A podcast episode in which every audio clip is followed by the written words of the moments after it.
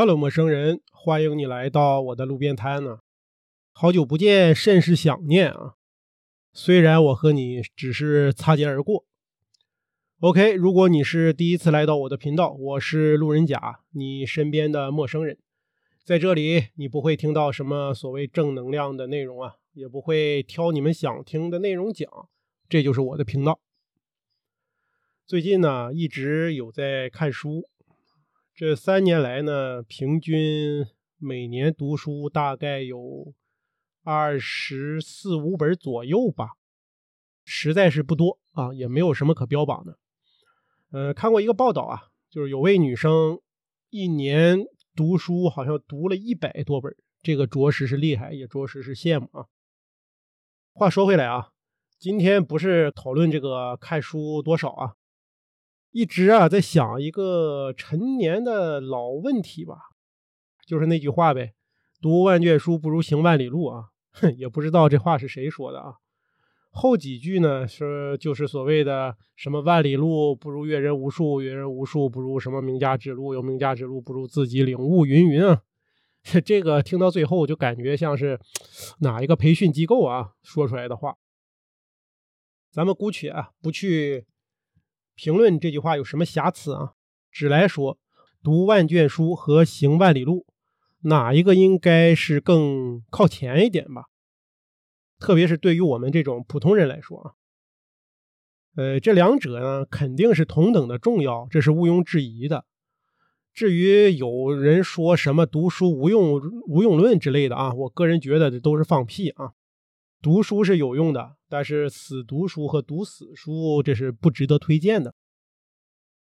我呢特别同意一种说法，就是读万卷书呢是通过这种时间的变更啊，然后阅读过去留下的文字，嗯，获得现有的这种认知和信息；而行万里路呢，而是通过这个叫空间的这种变化和以及或者是说变更吧。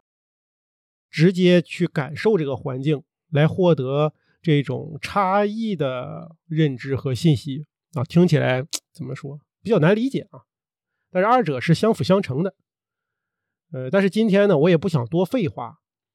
我个人觉得啊，特别是年轻人啊，我自己可能就不算是那么年轻了啊。呃，特别是像学校毕业啊，二十啷当岁以后。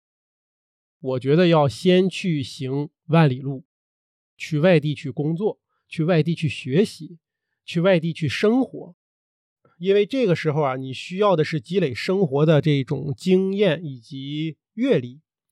读了好多年的书啊，大多数人难免会有这种厌恶感、厌烦感，对吧？这个呵 呵我觉得，呃，朋友们应该能感同身受啊。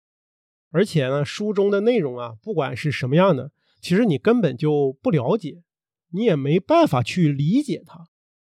况且啊，你的父母的年龄和身体状态呢，应该说还是处在一个比较好的阶段，还是一个比较健康的一个阶段，让你没有那么多的后顾之忧啊，可以去远行，可以去远的地方去生活。相信我，这会打开你一个新的历程啊，这是。这也算是我亲身经历以后的这么一个感悟吧，或者说是想法。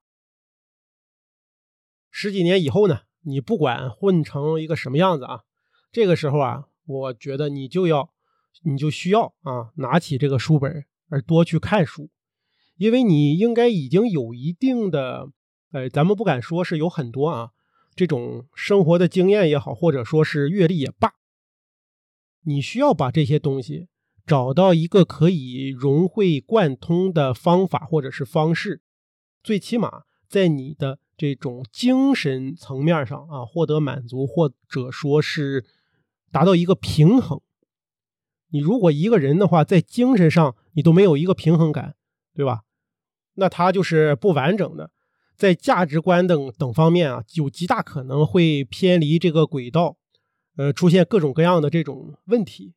这是我们大家都不愿意看到的这种结果，所以呢，综上所述啊，我个人认为，首先要行千里路，然后才去读万卷书，就是说先去生活，先去体验生活，然后再静下心来，边生活边去阅读。